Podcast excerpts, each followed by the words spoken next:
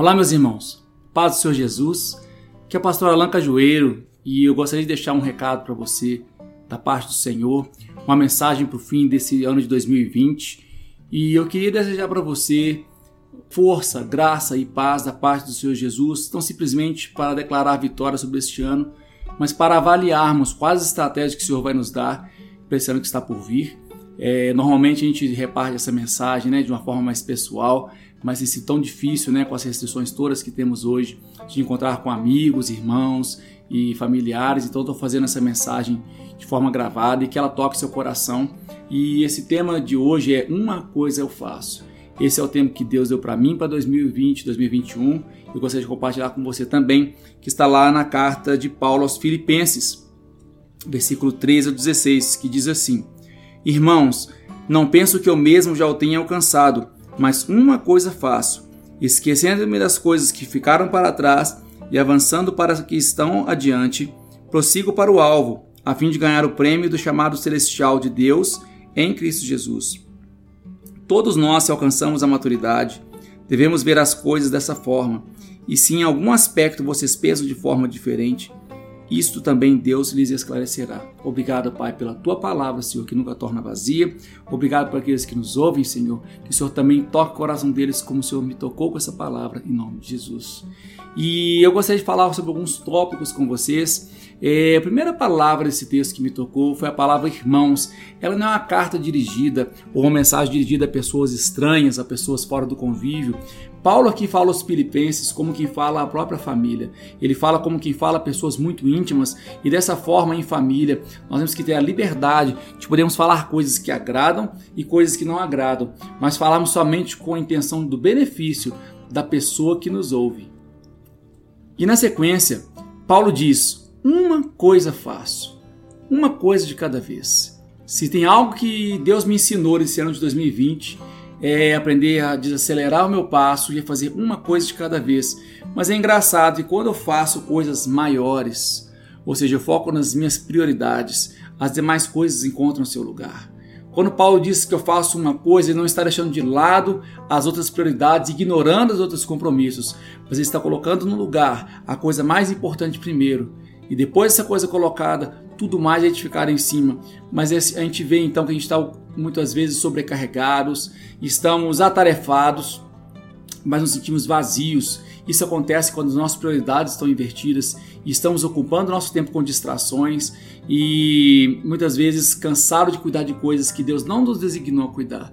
É essa hora que a gente tem que repriorizar nossas atividades, repriorizar nosso foco como pessoas. Mas Paulo diz que faz uma coisa, e é engraçado. Ele diz que faz uma coisa, mas ele está fazendo duas. Ele está fazendo a coisa só. Ele diz assim: não dá para ir para frente sem deixar o que está para trás. Ele diz que eu faço uma coisa, deixando as coisas que estão para trás, avança diante de mim. Essas duas coisas andam em conjunto. Não dá para avançar enquanto eu estiver ligado, vinculado a coisas, traumas e até sucessos e frustrações do passado. Então, Paulo, ele começa falando essa palavra: esquecer. Ele fala que nós devemos esquecer das coisas que ficam para trás.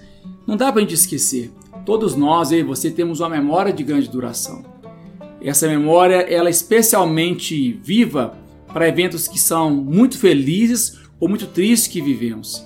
Esquecer no sentido que a palavra de Deus fala, esquecer da emoção negativa que aquilo traz. Esquecer, segundo a Bíblia, é lembrar de um fato com a mente, sem sentir dor no coração, que fomos curados nessa área. Esquecer das coisas é deixar para trás coisas ruins e deixar coisas boas também. Tem situações que vivemos ruins com pessoas e situações que não tem mais como remediar. São pessoas que nem fazem parte do nosso meio, são pessoas que nem estão mais entre nós, mas às vezes escolhemos ficar apegados a essas memórias negativas. Só que a gente ignora que a gente pode se apegar também a dias de glória que não voltarão nunca mais diz de glória e coisas bacanas e legais que você fez no passado, mas que Deus proporcionou na sua vida em um tempo determinado, com um propósito determinado, mas seus olhos ainda ficam fixos em voltar naquele tempo, daquela alegria, daquela felicidade daquele momento. E isso é impossível, porque por melhor ou pior que seja o nosso passado, é impossível voltarmos nele. O maior erro de Moisés, homem de Deus, homem que ouvia a voz de Deus e falava face a face com ele, mas ele teve um erro grave no seu ministério que nós não podemos repetir. Ele confiou no método, ele baseou em um dia de glória. Quando Deus o ordenou bater na rocha e saiu água, foi uma vitória. No segundo momento, quando ele estava furioso e suas emoções governaram suas ações, ele não ouviu a voz de Deus, não foi sensível nem obediente à voz de Deus. Para aquele momento, Deus havia mandado falar com a rocha e ele bateu na rocha.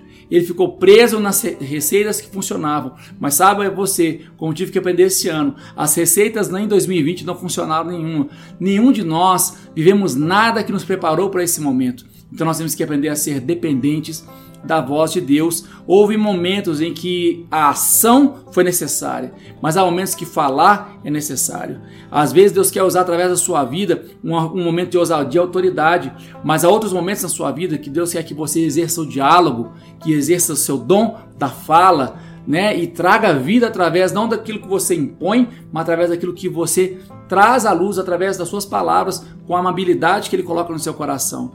Então, em todos os momentos, temos que estar atentos para a forma que Deus quer nos usar. A segunda grande palavra que Paulo fala aqui é avançar. Não aceite também ficar preso no presente. Daqui a um tempo, daqui a um dia, o seu presente de hoje ele virou passado. Às vezes nós nos acomodamos na inércia e na comodidade do que estamos vivendo hoje, nos esquecemos que a segurança de hoje não nos garante a segurança de amanhã. Muitas vezes nós ficamos presos em situações que não são ideais para nós, mas que hoje elas são cômodas, nós ficamos presos neste presente sem preocupar que ele vai virar passado amanhã. Se a gente não estiver em constante avaliação e mudança de nós mesmos, é, nós perdemos o passo das mudanças à nossa volta aquilo que você viveu no passado que foi glorioso, aquilo que você vive hoje que é glorioso, ele vai deixar de ser glorioso se aquilo não avançar para acompanhar as mudanças à sua volta, para acompanhar os rumos em que Deus está direcionando sua vida e até mesmo as mudanças do mundo ao nosso redor. Nós no relacionamento como pais, como marido, esposa, nós somos pessoas em constante transformação uns com os outros e temos que entender quais são as novas dinâmicas para cada dia nos nossos relacionamentos. Então essa comodidade nos fala aqui uma ferramenta para isso.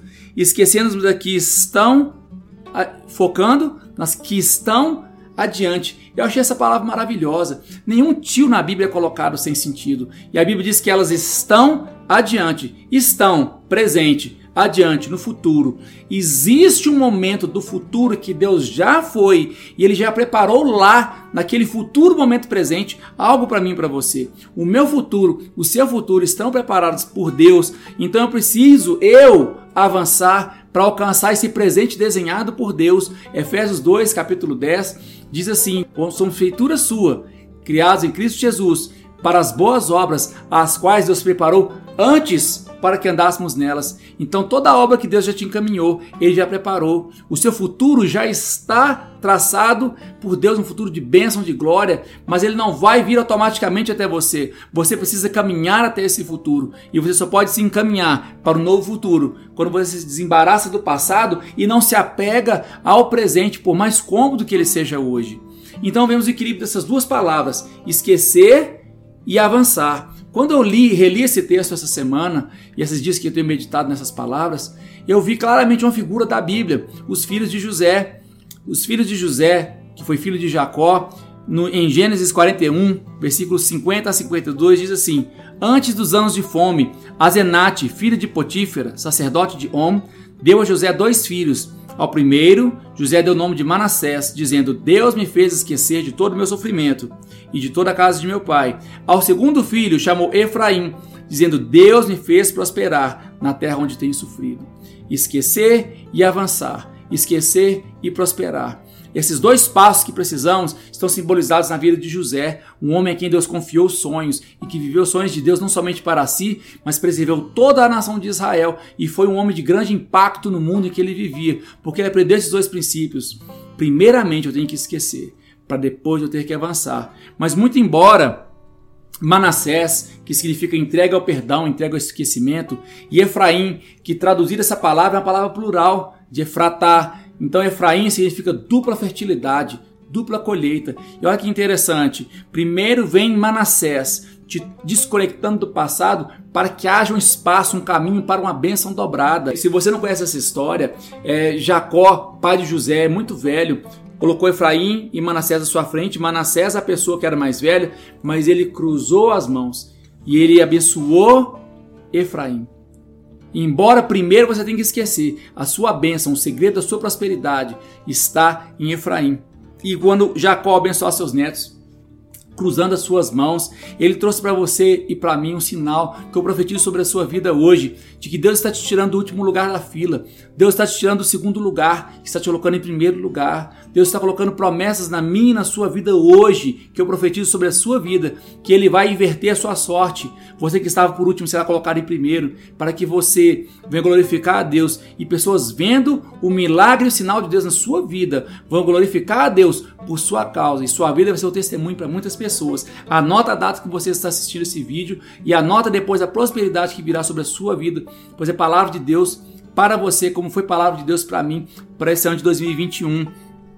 E o terceiro ponto que Paulo aborda aqui é o alcance da maturidade. A sabedoria vem de coisas que aprendemos em nossas vidas e para que possamos viver uma vida plena. Eu aprendo com meus pais, eu aprendo com a palavra de Deus, eu aprendo com um pregador, com um homem ou uma mulher santo, sábios de Deus que me aconselham, mas a maturidade só vem da forma que eu experimento essa sabedoria na minha vida, de acordo com as boas e más decisões que eu tomo, com base nas informações que eu tenho. Então a maturidade é um processo em mim. A sabedoria ela pode ser ensinada, a maturidade nunca, porque ela vem da experimentação e das decisões que eu tomo para mim com base no que eu aprendo. Então eu vejo que essa maturidade é um constante processo de abandonar o velho e abraçar o novo com base na experiência que viveu, mas nunca apegado naquilo, sempre caminhando para coisas novas e abençoadas que Deus tem para mim e para você.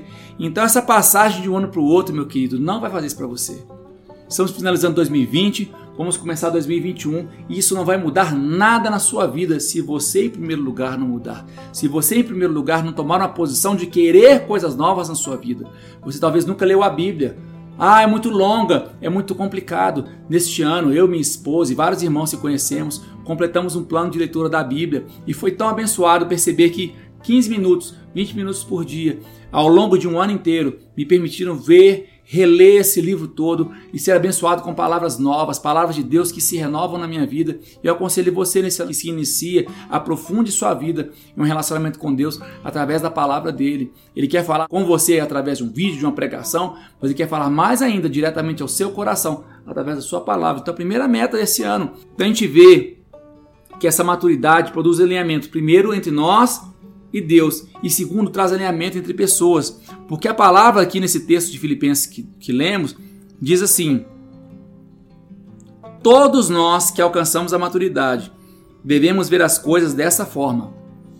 Então, Paulo fala assim: todos que chegaram em um nível maduro precisam estar compreendendo com a mesma visão. A maturidade alinha nossa visão com Deus e alinha nossa visão com outras pessoas. Isso é muito importante porque o desalinhamento da nossa maturidade às vezes nos faz ver as coisas distorcidas. O desalinhamento da nossa maturidade nos faz ver coisas diferentes de outras pessoas e às vezes essa diferença gera contenda nos nossos relacionamentos. Mas se há uma divergência dentro da família, seja família de sangue, família de amigos, família de irmãos, família de igreja, a quem Paulo se dirige, essa pessoa madura, ela vai seguir os conselhos que citamos acima. Ela vai seguir em frente, ela vai se mover e não ficar presa nesse ambiente de contenda, porque devemos deixar que Deus esclareça. Que Paulo conclui aqui dizendo: se algum aspecto vocês pensam de, de modo diferente, isto também Deus lhes esclarecerá.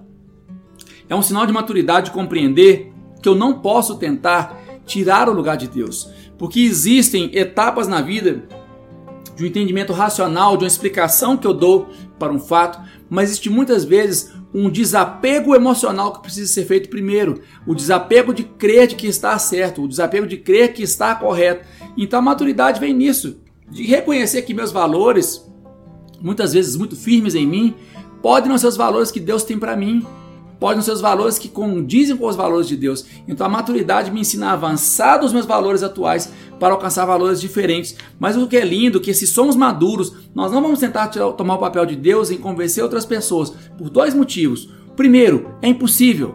É impossível fazer o que só Deus tem a capacidade de fazer. E segundo lugar, a verdade não pode ser somente entendida. As pessoas precisam experimentar por si mesmas a verdade para serem libertas. Então eu tenho que seguir em frente e crer que se você entende de modo diferente, que Deus te esclareça, que Deus traga entendimento, mas eu vou abrir mão de tentar te empurrar o meu conceito. Isso é tão veemente hoje na sociedade, valores diferentes, escalas políticas diferentes reações diferentes ao momento de pandemia que estamos vivendo hoje, mas nós que somos maduros, temos que aprender a seguir em frente naquilo que o Senhor já nos revelou e permitir que o Senhor trabalhe na vida das pessoas que estão na nossa volta. E o que vai ganhar credibilidade na minha e na sua vida é o que eu fecho essa palavra, é uma vida de consistência.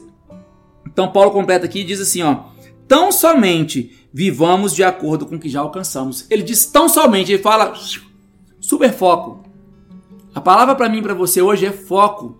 Não se distraia. 2021 é um ano de recomeços e restabelecimentos e isso vai exigir um foco redobrado para que nós possamos viver aquilo que o Senhor está nos revelando, para que possamos viver aquilo que o Senhor tem para nós em viver uma vida consistente.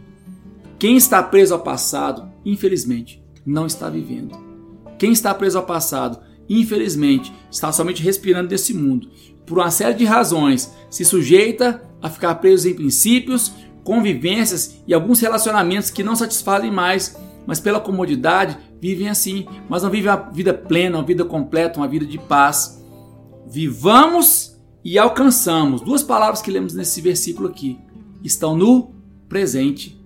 Viver e alcançar estão no presente, o que significa para mim e para você que eu tenho que ter um foco voltado para o presente, não apegado ao presente, mas com foco em viver e fazer melhor com o que está nas minhas mãos hoje. Não tente ser ou fazer aquilo que você ainda não alcançou. Isso não vai fazer bem para você. E também o mundo de hoje foge da igreja. Não porque não tem uma programação de qualidade, mas porque não vê autenticidade em muitos lugares convia em Jesus. A carência maior hoje não é de recursos ou de programação, a carência maior hoje da população que busca esperança é olhar para a igreja, igreja com I maiúsculo, qualquer que seja a igreja, e não ver a autenticidade de Jesus. Não estou dizendo que a igreja não tenha, mas nós devemos lutar cada vez mais para sermos mais autênticos, mais relacionais, mais intencionais em tudo que fazemos. Um exemplo fora desses de consistência, você pode estar numa concessionária hoje, comprar um carro acima das suas posses, mas você não vai ter talvez dinheiro para sustentar esse carro, para manter a gasolina dele, pagar um seguro, uma manutenção. Aí o pessoal que mora no Brasil, o IPVA, que é caríssimo todo ano. Então, uma vida de consistência é dar passos conforme aquilo que eu tenho condições de sustentar na minha vida. Não adianta me espelhar outras pessoas, não adianta tentar ser quem eu não sou. Eu tenho que ser aquela pessoa que Deus me traçou para ser. E esse caminho Deus vai me guiar e dar passos a passos, um de cada vez, para alcançar o que Ele tem para mim. Mas eu não posso tentar dar um salto, tentar ser como fulano, como ciclana, porque isso não resolve. Isso é algo que Deus tem para eles, é fruto da caminhada que eles têm vivido. Então, uma vida de consistência é vivamos conforme aquilo que alcançamos. Viver conforme o que você não alcançou é perigoso, porque acima de tudo, não só a questão de recursos, mas viver conforme você alcança é viver conforme o nível de maturidade e aprendizado que você alcançou, e isso te capacita, na verdade, a administrar aquilo que Deus vai colocar na sua mão, a administrar com qualidade para aquilo que Deus te deu não se perca. E então conclua essa mensagem desejando que esse ano seja um ano de vitória, um ano de conquista, mas muito mais que conquistas para frente, que seja um ano que possamos abrir mão do que está para trás, para termos condição de olhar para frente, para um futuro abençoado que Deus tem para mim e para você, e que nós possamos nos livrar de laços do passado, seguir em frente para essas grandes coisas que Deus nos colocou e crendo que Ele quer que experimentemos Sua boa, agradável, perfeita vontade. Deus abençoe você e sua família. Eu profetizo um ano de vitória, de bênçãos, de conquistas, mas mais do que isso, um ano de fidelidade e dependência do Senhor Jesus. Um feliz ano novo e Deus os abençoe.